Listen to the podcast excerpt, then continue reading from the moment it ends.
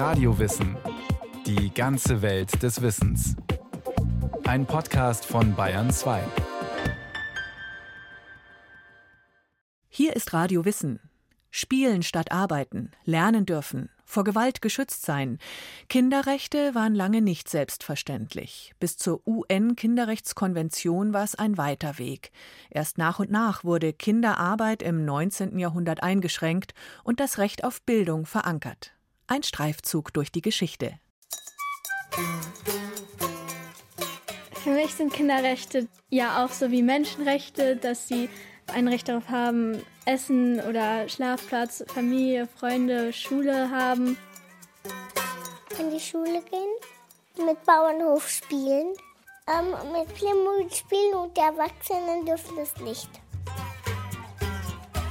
Also im Prinzip sind Kinderrechte für mich das Recht auf ein Zuhause und das Recht auf Essen oder Nahrung zu Hause. Kinderrechte sind wichtig, weil es einfach auch Menschen sind und Kinder sollen auch gut behandelt werden. Fragt man Kinder und Jugendliche nach ihren Rechten, fallen die Antworten je nach Alter ziemlich unterschiedlich aus. Kinderrechte sind historisch gesehen eine junge Errungenschaft. Ein Bewusstsein dafür gibt es noch nicht lange. Worauf Jungen und Mädchen Anspruch haben, ob sie überhaupt spezielle Rechte haben, hat sich im Lauf der Zeit auch geändert. Heute kann niemand sagen, er wüsste nicht, dass Kinder Rechte haben. Damals konnten die sagen, das ist eben immer so gewesen, dass die keine haben. Heute weiß das jeder und heute kann jeder darauf gucken und sagen, das muss anders werden, damit Kinder sich in der ganzen Welt entwickeln können. Es geht halt immer auch darum, wir müssen viel, viel stärker Kinder in den Mittelpunkt stellen. Kinder sind nicht nur am Rande einer Gesellschaft, sondern sie sind in der Gesellschaft. Minderjährige, die harte Arbeit leisten müssen, um ihre Familien zu ernähren, zumindest in der westlichen Welt heute unvorstellbar. Über Jahrhunderte hinweg war das jedoch ganz normal. Kinder mussten etwa zu Hause arbeiten, auf dem Feld oder als Dienstboten. Bis ins 19. Jahrhundert hinein war die Gesellschaft landwirtschaftlich geprägt. Dass Kinder bei der Arbeit mithelfen, galt als unverzichtbar, sagt Dr. Jürgen Bönig, Experte für Kinderarbeit. Es war völlig selbstverständlich, dass die Kinder bei den Feudalherren, dass die Leibherren die Familie als Arbeitskraft eingebracht haben in einem persönlichen Abhängigkeitsverhältnis. Und dass selbstverständlich schlechte schreckliche und äh, arme Arbeitsverhältnisse da waren. Aber das ändert sich dann in der Industrialisierung, weil die Verantwortung, die Fürsorge für diese Familie nicht mehr bei dem Unternehmer liegt. Der beschäftigt Lohnabhängige ohne Rücksicht auf ihre Zukunft und ihre Vergangenheit. Neu war in der Industrialisierung nicht die Kinderarbeit als solche, sondern die Rücksichtslosigkeit der Arbeitgeber. Im 19. Jahrhundert gelten Kinder als billige Arbeitskräfte. Sie schleppen Kohle und schieben Transportwägen im Bergbau. Dort ist ihre geringe Körpergröße ein Vorteil. In der Textilindustrie halten sie die Spinnmaschinen am Laufen, bereiten Webstühle vor oder reinigen unter der Maschine. Wir wissen, dass es gefährliche Arbeiten waren, dass in den Reißwolf auch mal der Arm kam, dass die Kinder unter der Maschine, unter dem Webstuhl zerquetscht worden sind, dass sie gefährliche Tätigkeiten gemacht haben, die lungenschädigend waren, also dass sie krank waren und dass die Fabrikherren dann gesagt haben, ja, dann holen wir uns eine neue Arbeitskraft. Doch an den Bedingungen gab es auch Kritik. Im Großbritannien der 1830er Jahre versuchten Initiativen, Kinder vor übermäßig harter Arbeit zu schützen. Der Politiker Michael Thomas Sadler kämpfte für den Zehn-Stunden-Tag für unter 18-Jährige, wenn auch nur in der Textilindustrie. Kinder unter neun Jahren sollten dort gar nicht mehr arbeiten. Außerdem wollte er Nachtarbeit für junge Leute verbieten.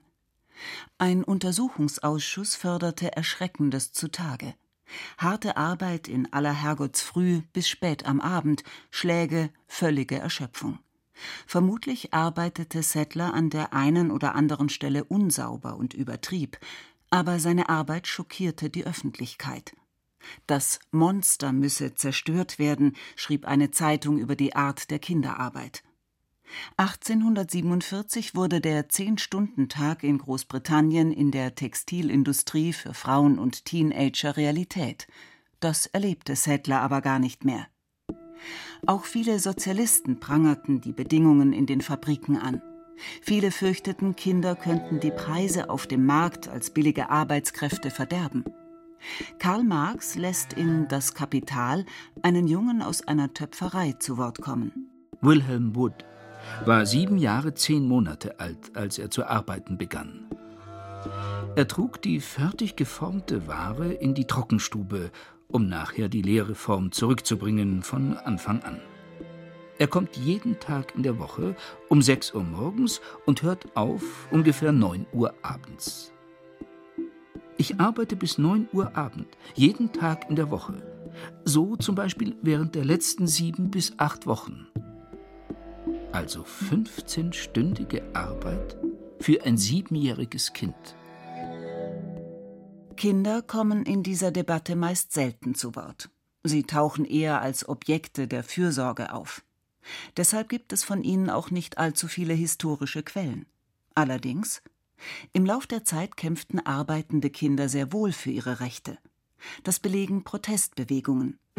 In New York organisierten Zeitungsjungen 1899 zum Beispiel einen Streik für besseren Lohn und einigten sich mit ihren Arbeitgebern. Und in Manchester schlossen sich Kinder aus der Textilindustrie 1836 der Kampagne für den Zehn-Stunden-Tag an. In ihrer Petition an das House of Commons stand: Wir respektieren unsere Herren und sind bereit, für unseren Lebensunterhalt und den unserer Eltern zu arbeiten.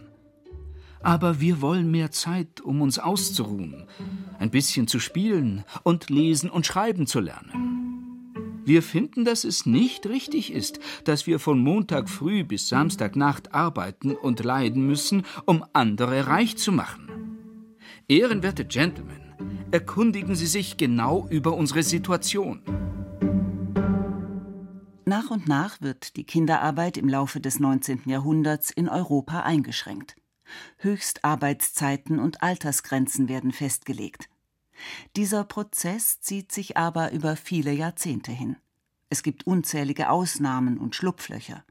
Kontrollen können oft nicht durchgesetzt werden. Das war ein ständiger Kampf und es ist ein ständiger Kampf im 19. Jahrhundert um die Bedingungen und man muss auch anmerken, das bezieht sich auf die Fabrik, also den Bereich, in dem das kontrollierbar ist. Aber in der Heimarbeit gab es diese Vorschriften nicht und die Volksschullehrer haben immer wieder festgestellt, die Kinder werden doch, sind so müde, dass sie dem Unterricht nicht folgen können. Sie werden doch eingesetzt über dieses Maß hinaus. In Deutschland wird es bis ins 20. Jahrhundert hineindauern, bis das Verbot der Kinderarbeit wirklich Realität wird. In der Landwirtschaft in der Bundesrepublik sogar bis 1960. Die Einschränkung der Kinderarbeit wird im 19. Jahrhundert oft damit begründet, dass die Kinder in die Schule gehen müssten. Schreiben, lesen, rechnen, das wird nun immer wichtiger. Und die Arbeitsanforderungen werden zusehends komplexer. Es reicht nicht mehr aus, einfach ein paar Handgriffe nachzumachen. Außerdem müssen die Untertanen Anordnungen der Herrschenden lesen können. Den Fürsprechern der Bildung geht es dabei also nicht immer um die Kinder selbst. In Preußen etwa verfolgen die Machthaber ganz eigene Interessen.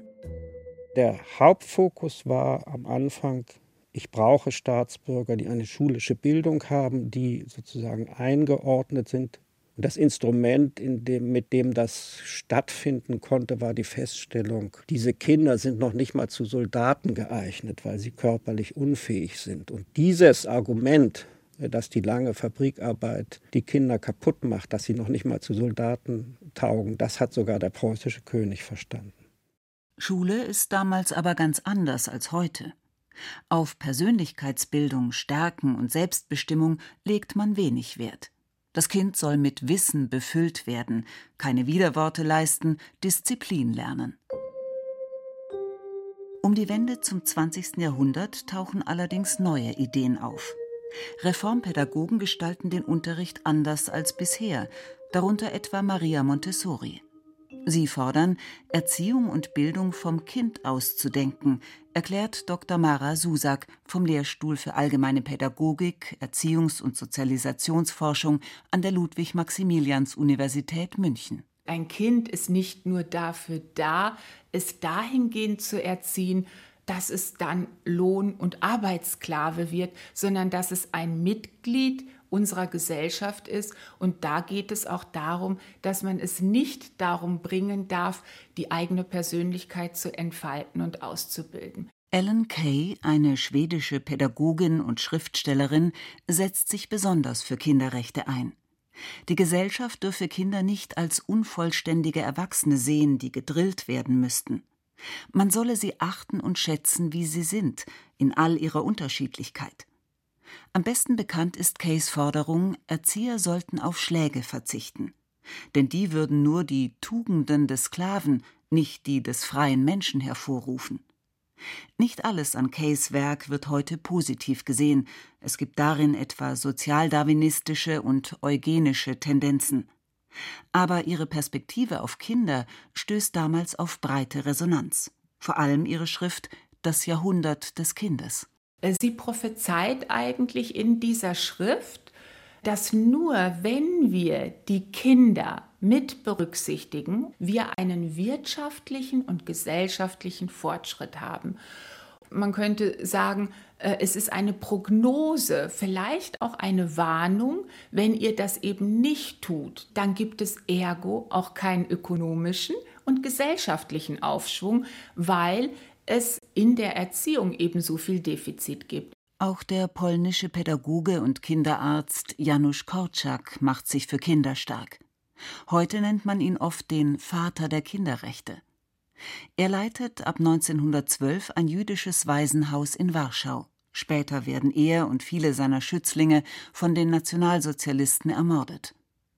In seinem Kinderhaus herrschen keine Gewalt, kein Drill, stattdessen Wärme und Zuwendung. Korczak fordert Grundrechte für Kinder. Eines davon ist, provokant formuliert, das Recht des Kindes auf seinen eigenen Tod. Gemeint ist damit, Eltern sollen der Tochter oder dem Sohn zugestehen, eigene Erfahrungen zu machen, auch wenn sie dafür Risiken eingehen. In seinem Buch Wie man ein Kind lieben soll, ursprünglich 1919 erschienen, mokiert sich Janusz Korczak über das, was viele heute als Helikoptereltern bezeichnen. Du wirst dir die Hand brechen. Man wird dich überfahren. Der Hund wird dich beißen. Iss keine Pflaumen, trink kein kaltes Wasser. Geh nicht barfuß. Lauf nicht in der brennenden Sonne herum. Knüpf den Mantel zu, bind den Schal um. Siehst du? Warum hast du nicht gefolgt? Nun musst du hinken. Nun tun dir die Augen weh. Um Gottes Willen, du blutest ja. Wer hat dir denn ein Messer gegeben? Überall lauern Fallen und Gefahren. Alles ist bedrohlich und unheilverkündend. Und wenn nun ein Kind das alles glaubt, und nicht heimlich ein Pfund unreife Pflaumen isst oder irgendwo in einem Winkel mit klopfendem Herzen mit Streichhölzern spielt, nachdem es die Wachsamkeit der Erwachsenen eingeschläfert hat. Wenn es gehorsam, passiv und vertrauensvoll sich der Forderung unterwirft, jeder Erfahrung aus dem Weg zu gehen, jedem Wagnis zu entsagen und die Mühen jeder Willensregung zu vermeiden, was wird es dann tun, wenn es in seinem Inneren etwas verspürt, was verwundet, brennt und beißt? Mit so einem Verhalten ließen Eltern ihre Kinder gar nicht richtig leben, kritisiert Korczak. Er fordert außerdem das Recht des Kindes auf den heutigen Tag und das Recht des Kindes so zu sein, wie es ist. Kinder sollen ihre eigenen Erfahrungen machen, ernst genommen werden, sich frei entfalten können, im Hier und Jetzt leben. Geht es nach Korczak, sollen Eltern und Erzieher realisieren, Kinder müssen nicht erst zu etwas werden, sie sind bereits etwas. In diese Zeit des Aufbruchs platzt der Erste Weltkrieg. Das Jahrhundert des Kindes beginnt für unzählige Mädchen und Jungen mit einer Katastrophe. Sie werden zu Waisen, leiden Hunger, müssen betteln oder werden vertrieben. Wohltätige Initiativen, oft mit Frauen an der Spitze, wollen helfen. Jeder Krieg sei ein Krieg gegen Kinder. schreibt etwa Eglantine Jebb, Gründerin der Organisation Save the Children. Die britische Aktivistin wird teilweise als Verräterin beschimpft, weil sie Spenden sammelt für Kinder in Not im feindlichen Deutschland und Österreich. Doch in der Gesellschaft setzt sich die Erkenntnis durch, dass man Kinder unabhängig von ihrer Nationalität schützen muss. Eglantine Jebb tritt an den Völkerbund heran. 1924 verabschiedet dieser die Genfer Erklärung. Sie gilt als Vorläufer der UN-Kinderrechtskonvention. Ein Auszug? Das hungernde Kind soll genährt werden. Das kranke Kind soll gepflegt werden. Das zurückgebliebene Kind soll ermuntert werden. Das verirrte Kind soll auf den guten Weg geführt werden. Das verwaiste und verlassene Kind soll aufgenommen und unterstützt werden.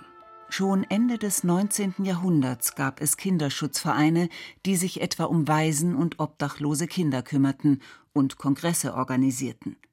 Aktivisten plädierten dafür, Kinder besser vor sexueller Gewalt zu schützen und deshalb Altersgrenzen für Sex und Heirat anzuheben. Auf fixe Grenzen konnte man sich in einer Konferenz des Völkerbundes allerdings nicht einigen. Auch die Genfer Erklärung von 1924 war rechtlich nicht verbindlich, der Schutzgedanke wurde aber deutlich. Juristin Prof. Dr. Friederike Wappler von der Johannes Gutenberg Universität Mainz. Da ging es ganz klar vor allen Dingen darum, Elend abzuschaffen. Also da stand drin, Kinder haben ein Recht auf Schutz vor Hunger, auf Schutz vor Vernachlässigung und sie haben ein Recht, sich auf natürliche Weise zu entwickeln. Also das war so eine Frühform von einem Entfaltungsrecht, aber es war ganz klar, es geht eigentlich darum, dass der Staat die Kinder vor Ausbeutung, vor Verelendung, vor Vernachlässigung und vor Gewalt schützen soll. Statt um Freiheit ging es also eher um Schutz. Und bis dieser Schutz vor Gewalt rechtlich wirklich verankert war, das dauerte. Die Ohrfeige vom Papa, der Schlag auf die Finger oder den Hintern in der Schule, solche Züchtigungen waren früher alltäglich. Erst Mitte des 20. Jahrhunderts verbieten erste landesrechtliche Regelungen Gewalt in Schulen und Heimen. Bundesweit ist es erst in den 70er Jahren soweit. Bis zur gewaltfreien Erziehung in der Familie dauert es noch länger. 1980 werden nur entwürdigende Erziehungsmaßnahmen verboten, also besondere Demütigungen. Das ist dann nochmal geändert worden 1998. Da hieß es dann, entwürdigende Erziehungsmaßnahmen, insbesondere körperliche Misshandlung, ist verboten. Da war es dann immer noch so, dass jedenfalls in Juristenkreisen gesagt wurde, nicht jede körperliche Strafe ist eine Misshandlung. Also der berühmte Klaps auf den Po oder die leichte Ohrfeige, das seien eben keine Misshandlungen und das sei nach wie vor vom elterlichen Erziehungsrecht gedeckt. Erst im Jahr 2000 schreibt Deutschland gewaltfreie Erziehung vor. Anteil daran hat sicherlich auch die UN-Kinderrechtskonvention, ein Schriftstück, das Geschichte schrieb.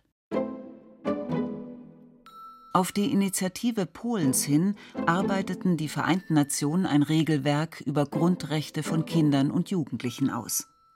Nach verschiedenen Erklärungen, die nicht verbindlich waren, gab es damit im November 1989 erstmals ein völkerrechtlich verpflichtendes Abkommen. Festgelegt darin, das Recht auf Schutz, etwa vor Gewalt und Ausbeutung, das Recht darauf, gut versorgt zu werden, etwa Zugang zu Essen, Bildung und medizinischer Versorgung zu erhalten, und Freiheitsrechte, Meinungsfreiheit, Informationsfreiheit, Versammlungsfreiheit. Kinder hatten also nicht mehr nur Anspruch auf Schutz, sondern auch auf Beteiligung und Mitbestimmung. Das war ziemlich revolutionär.